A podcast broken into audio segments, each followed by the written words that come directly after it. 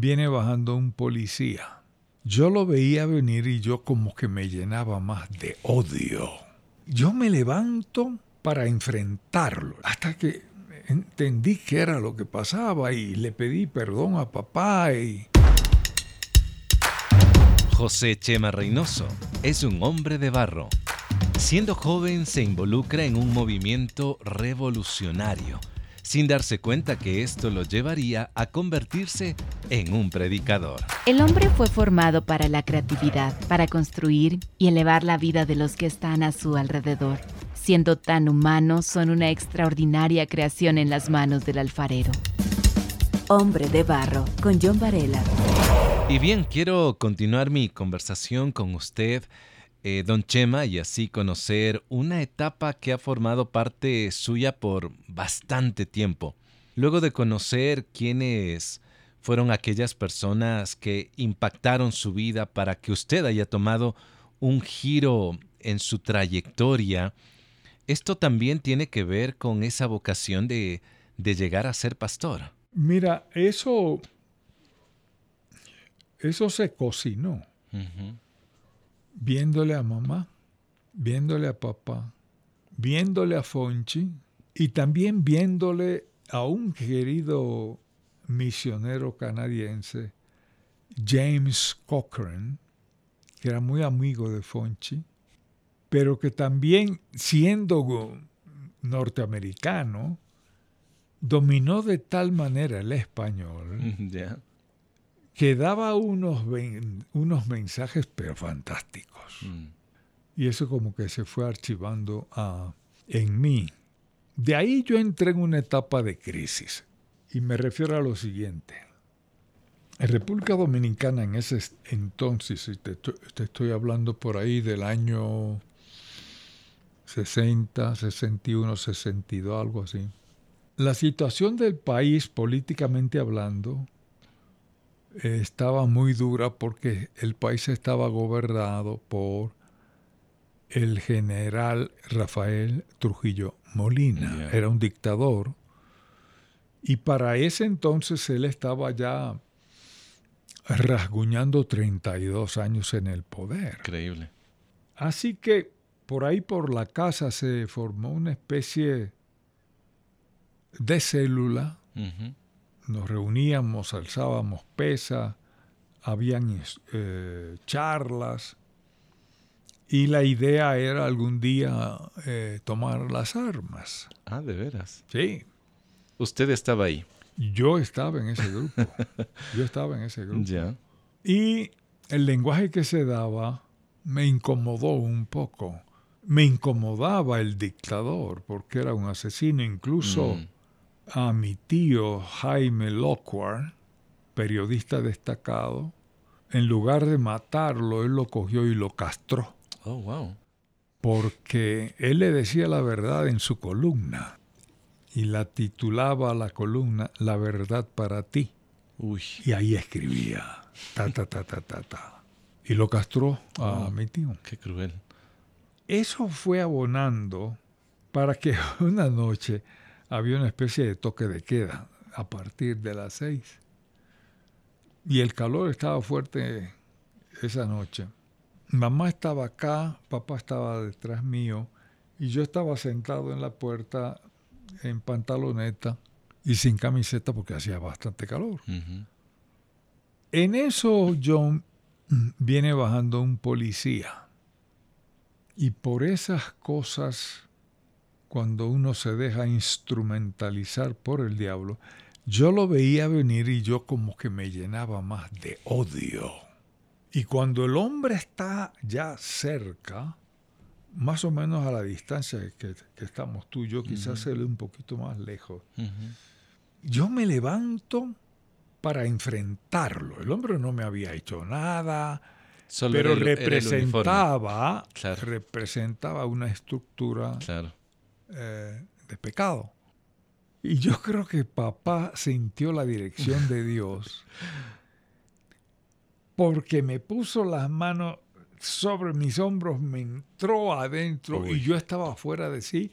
Y yo me volví y comencé a pegarle a papá. Oh. Y mamá vino yo sí, yo sí, ¿qué estás haciendo? Y se metió entre los dos. Y yo poquito a poco se me fue bajando la bilirrubina. hasta que entendí qué era lo que pasaba y le pedí perdón a papá y les dije algo de lo que yo estaba haciendo con esa célula. Ahí se le enciende el foquito a mamá. No sabían sus padres que usted iba a esa célula. Ah, ellos no sabían. Pero cuando yo les cuento esa noche, ya. unos pedacitos de lo que ahí pasaba, claro. A mamá se le enciende el foquito. Hombre de Barro es el resultado del compromiso y la ayuda económica de personas como tú. Te invitamos a unirte ingresando a www.hcjb.org. A mamá se le enciende el foquito. ¿Y qué dice? Y detrás mío, sin yo saberlo, eh, se, se, pone de acuerdo con mi primo Fonchi. Y después yo logro conocer qué era lo que pasó. Eh, ambos se pusieron de acuerdo de buscar un seminario fuera de República Dominicana. Porque mamá decía, si yo dejo a este muchacho aquí, se me descarría totalmente. Lo perdemos. Lo perdemos. Y se ponen en contacto con el seminario en San José, Costa Rica mamá me dice, mira, ¿qué te parece si te vas a estudiar eh, comunicaciones en, el seminario en San José, Costa Rica? Porque en ese entonces se daba un curso titulado ah. Radiofonía Evangélica. Ah, ya. Y me atrajo la idea, pero le dije, mamá, eso va a ser muy caro. Entonces mamá me dice, mire, de costos usted no se preocupe. No se preocupe. Mm. Dígame si quiere o no quiere ir. Mamá, yo quiero ir. Entonces fírmame aquí. Y rápido. rápido. Ella mandó los documentos, al rato me aprobaron y un 3 de marzo de 1963, por primera vez en mi vida, me subo a un avión, a Dominicana de Aviación, que me llevaba a Panamá y luego Costa Rica. Y de Panamá tenía que coger otro avión para ir a San José, Costa Rica. Don Chema, parece que sus padres tenían que sacarlo de su entorno, lo llevaban a una granja o a otro lugar para cuidarlo. ¿ah? Oh, eh, claro. Todo ese entorno mm. fue guiado por Dios. Segura. Fue guiado por Dios, mm. como yo siempre digo, para salvar a este Pobre bestia. Porque de no, quién sabe lo que hubiera pasado. ¿Dónde habría estado? Y para resumirte, llegué a San José, comencé a conocer a otros muchachos que venían de otros países en ese entonces. Ahí llegó Fernando Lai. Pastor peruano. El pastor peruano. Y también llegó otro amigo de eh, Puerto Rico, Carlos Ramos. Carlos Ramos representaba la línea presbiteriana, Fernando representaba eh, la alianza y yo representaba, eh, ¿cómo te diré? Eh, un punto de vista independiente, no afiliado a ninguna denominación. Sí, sí. Y nos hicimos amigos los tres, nos hicimos amigos los mm. tres salíamos juntos, comíamos juntos. Todo eso fue una escuela de formación. una escuela de formación, ¿no?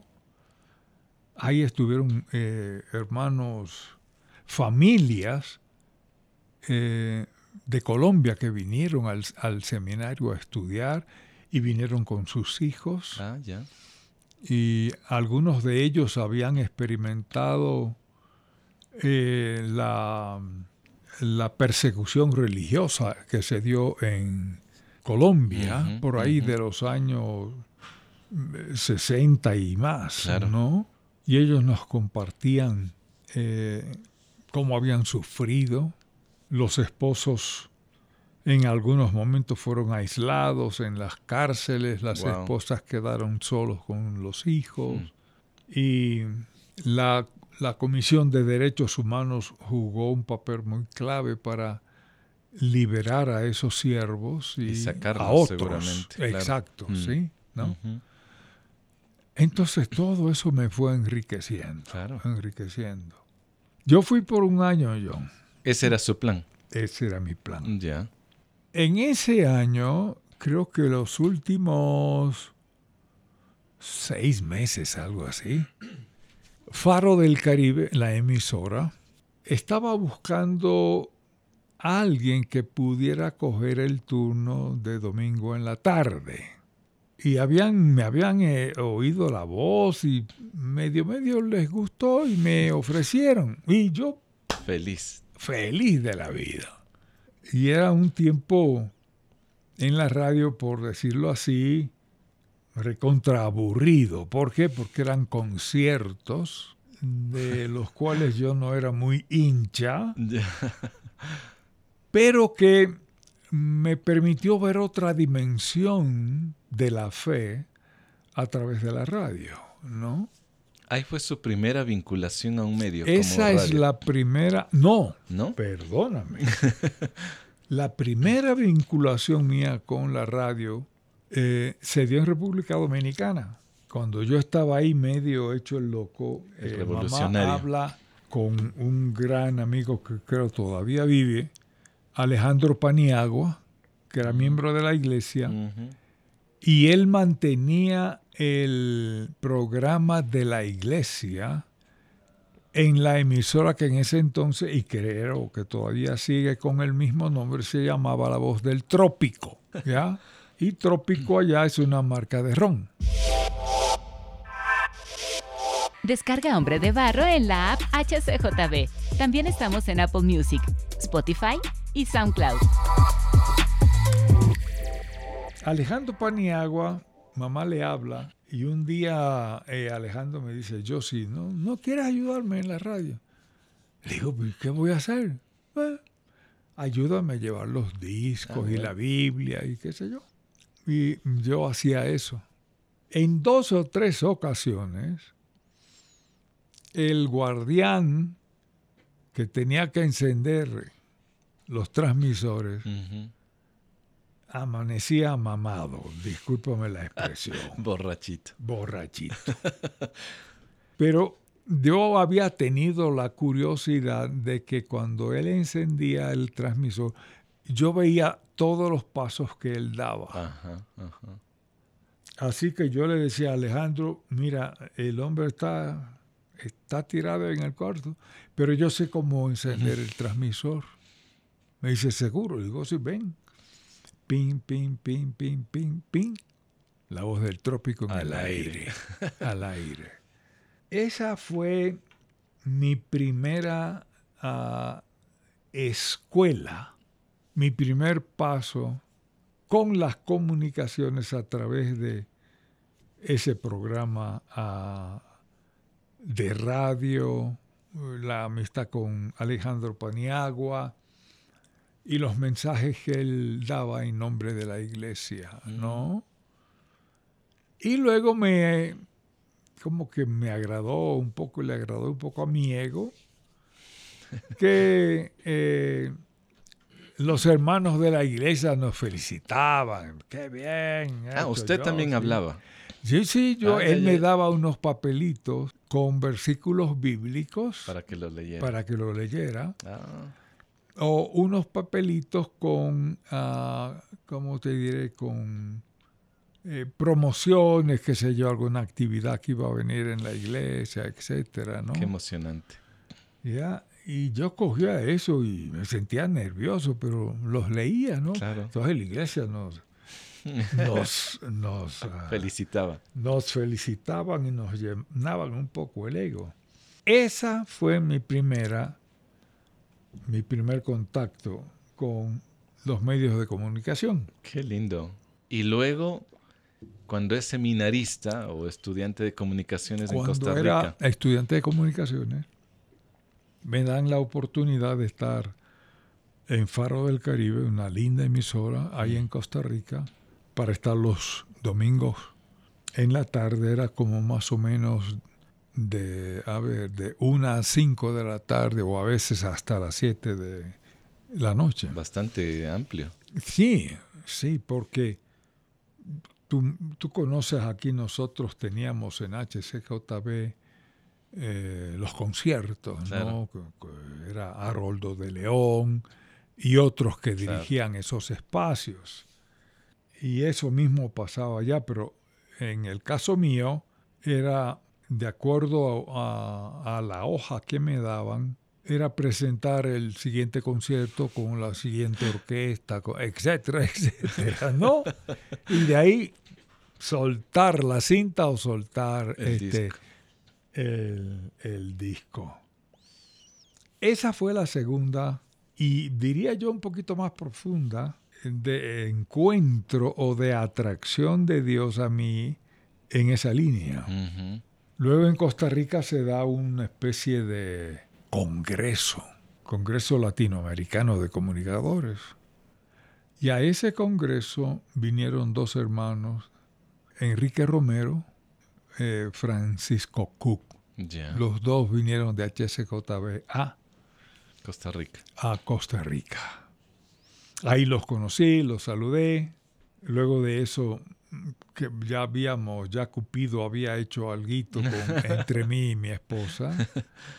Eh, ella me dice, mira, ellos quieren hablar contigo. ¿De qué? Escúchalo. Ya ellos habían hablado eh, con Carmen y le habían hecho la invitación formal de regresar a Quito y estar en la emisora. Yo no sabía esa parte, la supe después.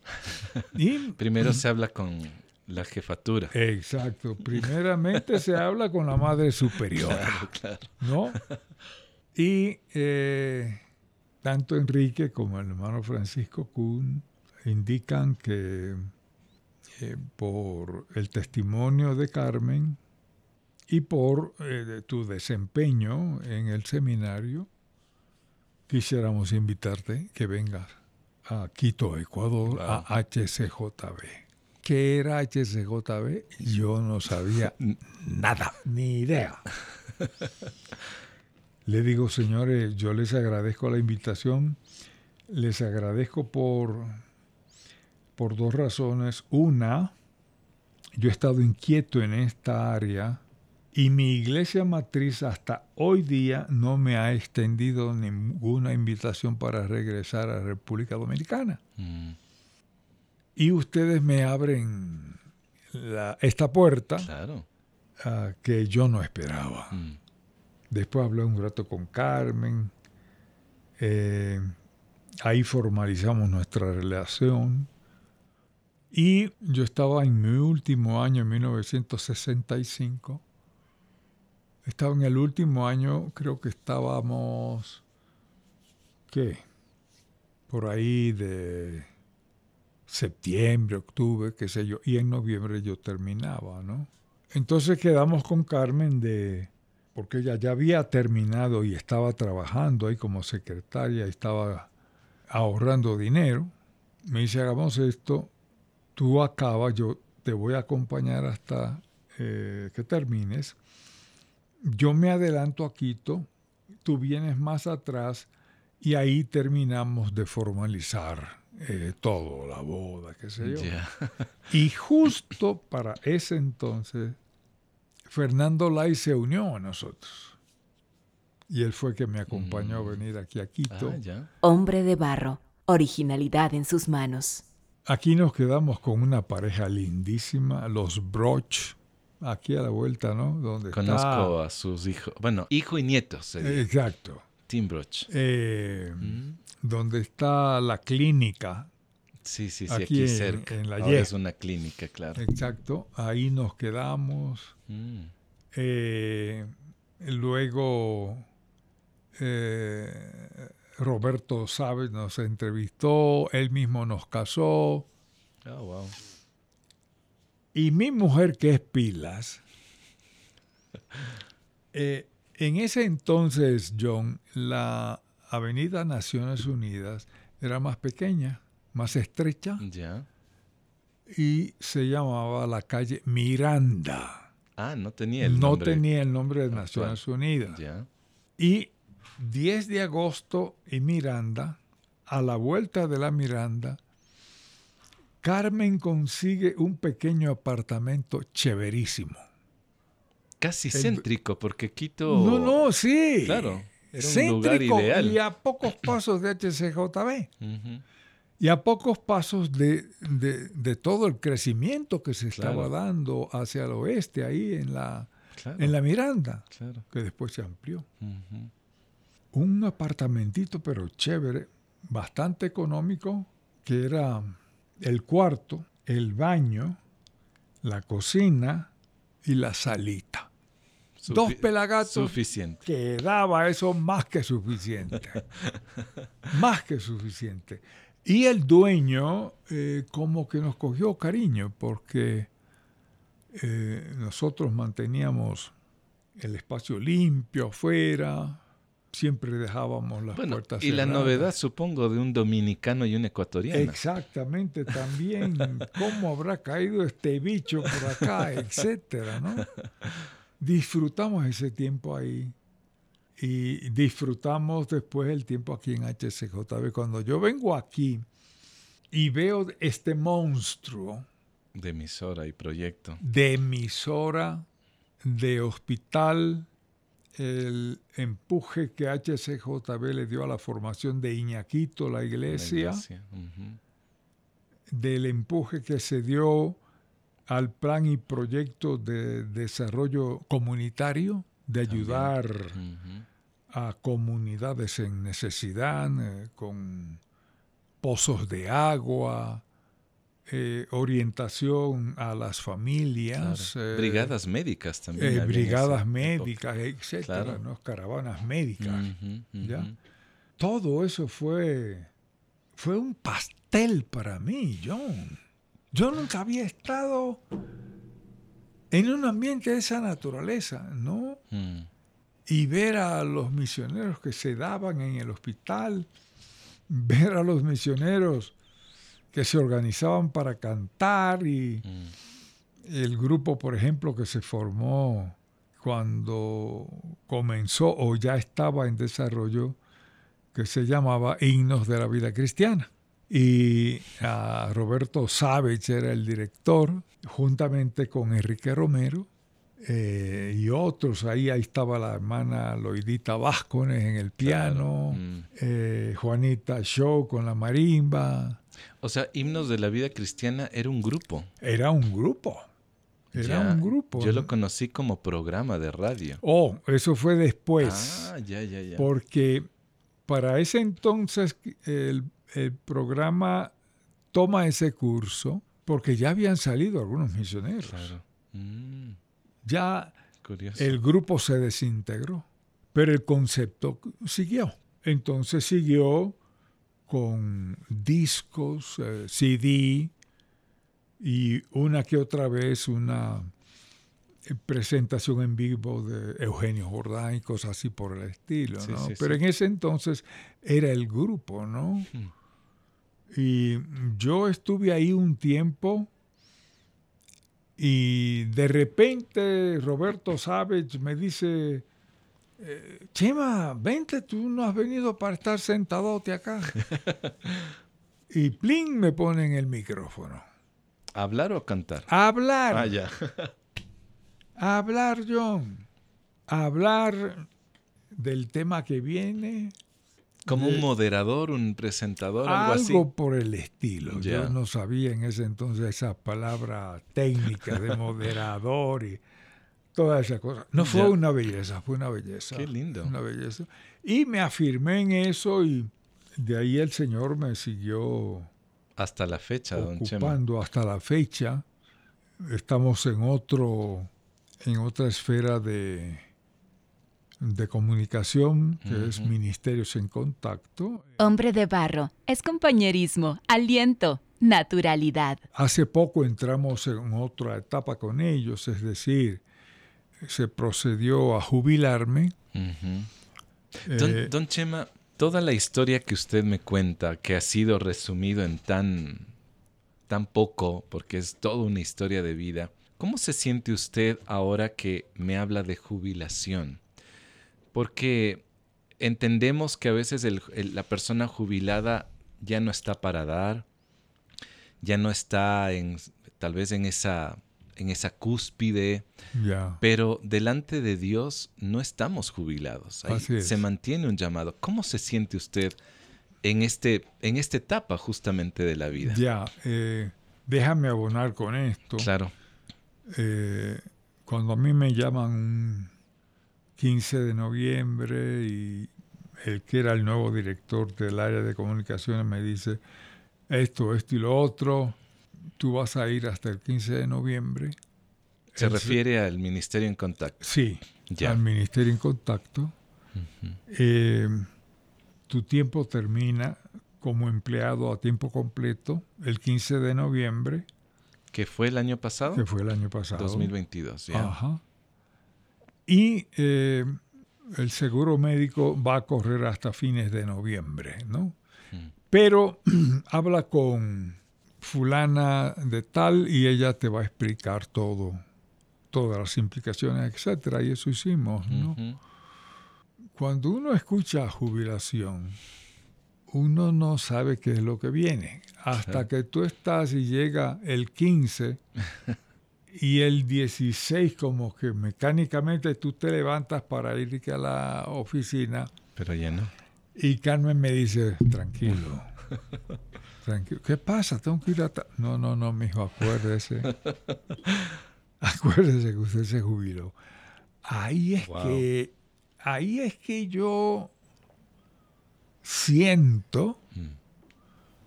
como que me quedo en el aire. Como que no tengo nada que hacer. Mm. Ahí es que voy a la oficinita un rato y le digo, señor, ¿y ahora qué? Eh, ¿Qué hago? ¿Cómo te puedo seguir sirviendo, señor? Y luego pasó la primera semana en la casa, John, que yo me despertaba, digo, señor, ¿qué hago? Pero hay mucho que hacer en casa. ¿eh? ¿Qué hago? De repente a mi mujer se le enciende el foquito y dice, vamos, limpiemos la casa. Y John, uno, la casita nuestra tiene el garaje cerrado y al lado tiene una linda bodega. Y hemos comenzado a acumular cosas Uh, que con Carmen y después con Cindy y Richard decíamos aquí tenemos que hacer operación limpieza. Su hija y yerno. Hija y yerno, exactamente, sí. Entonces, ah, en eso estamos eh, abocados Qué bueno. y ha sido muy bueno y, y seguimos adelante, seguimos adelante. Don Chema, ¿cuántos años de casado lleva usted? ¿Quién se acuerda más? Siéntate. ¿Carmita o usted? Siéntate bien porque A ver, me voy a, te agarrar, puede- me voy a poner cinturón. Sí, ponte el cinturón. Son 57 años. Qué increíble. ¿A qué edad 50. usted se casó? ¿Qué edad tenía? Yo era un pollito. Mi señora me cogió con los ojos ciegos, cerrados. Dormido. Dormido estaba yo. Yo no sabía en qué me metía. Eh, yo tenía, sí, en ese tiempo yo tenía 19 años. ¿De veras? Cuando conoce a Carmita. Eh, sí, ya la conocí en Costa Rica. Ella yo. ya ella había empezado antes los Sí. estudios. Exacto, ella comenzó un año antes de mí. Bueno, esta historia continuará porque tengo mucho interés por conocer acerca de este compromiso que José Chema Reynoso lo menciona. Por el momento quiero recordarte que cada episodio de Hombre de Barro está disponible de manera gratuita en Spotify, SoundCloud, Apple Music y también lo encuentras en la nueva app HCJB que la puedes descargar. Gracias por escuchar y difundir este podcast. Soy John Varela y me puedes escribir a través de Facebook e Instagram. Hasta pronto. Hombre de Barro con John Varela. Hombre de Barro es una producción de HCJB.